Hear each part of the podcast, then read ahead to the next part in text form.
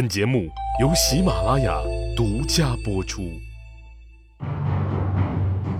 乱世图存，变法逆袭录，国运浮沉，君王一念间。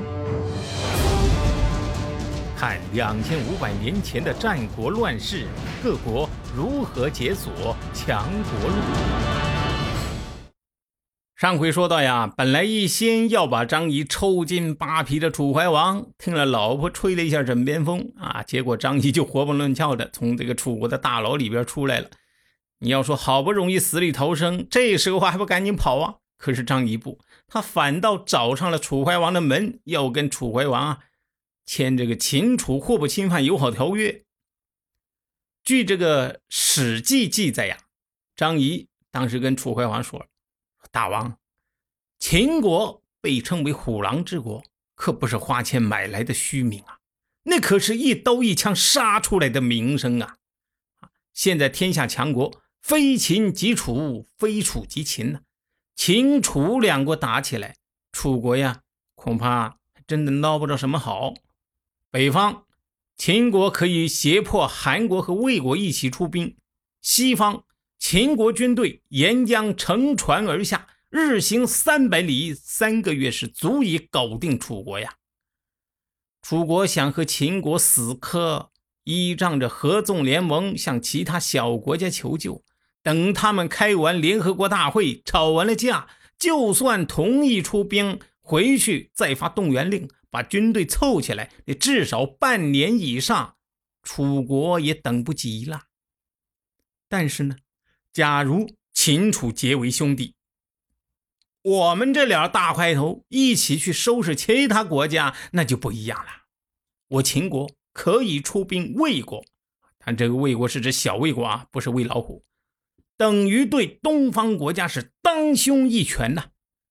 楚国呢，趁机出兵宋国，然后再向东刺上了十二个小诸侯国，这不就都是大王您碗里的菜了？大王啊，您如果愿意签订秦楚友好合作条例，我们两国可以相互交换太子为人质啊。秦王把女儿嫁给楚王作为侍妾，并且呢，可以割一个万户邑给大王您。屈原哎，这个时候不答应了，说大王您之前已经被这个人骗的是差点裤子都当了啊。这次把他搞过来，我本以为您会把他扔进油锅里炸这个酥脆啊！现在呢，你不光放了他，还又要听他的这番鬼话，这怎么能成呢？楚怀王啊，其实何尝不担心张仪又是在忽悠啊？但是这个人的贪念呢，真是啊一道过不去的坎儿。他就说了：“我要是不答应张仪吧。”黔中这块地儿，按照之前的约定，啊，就得送给秦国。你看现在知道了啊，得为当初的冲动买单了吧？但是呢，他现在又不想买这笔单。那如果我答应了张仪，黔中那块地儿就不用送出去了，还能得到其他的好处啊！这笔买卖啊，算来算去还是合算的啊。于是呢。张仪就这样，算是把楚国搞定了。秦楚联盟，张仪啊，等于是掼蛋抓到了王炸，合纵啊，设计彻底的破了。因为楚王那可是纵约长啊，你想想，带头大哥都叛变了，其他小兄弟还怎么能混呢？携带着王炸的威力啊！张仪一路是说服韩国、齐国、赵国、燕国这些国家，眼看是大势已去，都答应了啊，和秦国签订互不侵犯条例。你有没有注意到，苏秦当年游说诸国顺序是燕、赵、韩、魏、楚、齐，而张仪的顺序呢？魏、楚、韩、齐、燕、赵，啊，呃，赵、燕。差不多呢，相反，这个是巧合还是另有考虑呢？我觉得呀，这里面其实是有地缘政治利害的考虑在里面。苏秦合纵，从一开始啊一无所有，到后来成为联合国秘书长，只能是由易到难，从那安全需求最简单的燕国开始。而张仪、连横呢，依靠秦国强大的国力，一开始啊就把目标对准了合纵的核心国楚国和魏国，先从魏国下手，也是为了取得对楚国在这个地缘战略上的优势啊。而合纵的核心一倒，其余啊就是树倒猢狲散。如果张仪也从燕国开始，他的连横书啊。很可能就要事倍功半，因为任何一个小国率先脱离联盟，都可能很快会遭到带头大哥率领其他小兄弟来惩罚。就像那个一九六八年啊，捷克斯洛伐克想脱离华沙组织，结果呢，苏联十多万大军压境，干净利落的把这个不听话的小兄弟给拿下了。不过呢，就在张仪连横战略大功告成，手捧着沉甸甸的游说成果，喜滋滋儿啊，往秦国赶的时候，出大事了。这事儿啊，出在秦国的国内，秦惠文王嬴驷死了。嗯，秦惠王啊，是一个让各国都害怕的人物呀。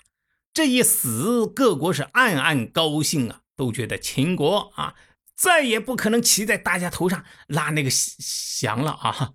而且呢，他们都听到了一个更让他们开心的消息：新即位的秦武王啊，做太子的时候呀就不喜欢张仪。确实呀，张仪这样的骗子实在是毫无底线，谁喜欢他才真是变态呀！再加上。成功连横各国，这样的大功更是招人记恨呐。于是，秦国的大臣们就纷纷给秦武王上书，说张仪这个人呢，是多么多么的出尔反尔，不能信任。大王，你任用这样的人，会让人天下人耻笑啊！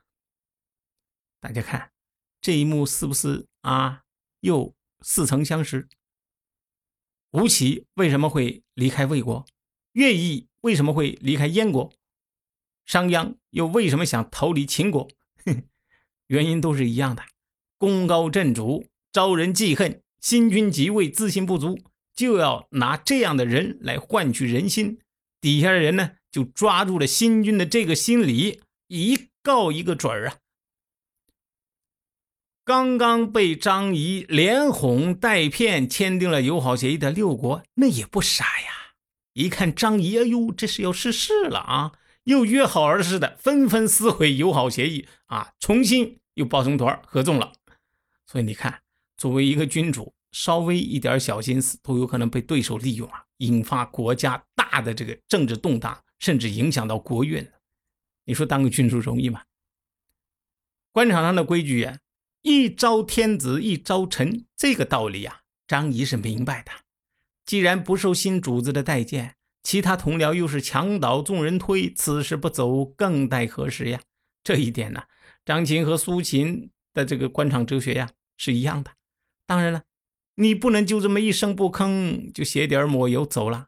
商鞅不就是吃的这个亏吗？这方面啊，苏秦做得好，哎，作为师出同门的张仪，那做的自然也不会差。那么张仪施出了什么？金蝉脱壳的计策，他的最终命运又如何呢？且听下回分解。谁按下了礼崩乐坏的启动键？哪些小弟逆袭成带头大哥？哪些大哥被带进了坑？又有多少君王魂断强国路？西哥从《资治通鉴》《战国策》《史记》中筛出战国大事件，为您剖析国运密码，轻松厘清战国乱史。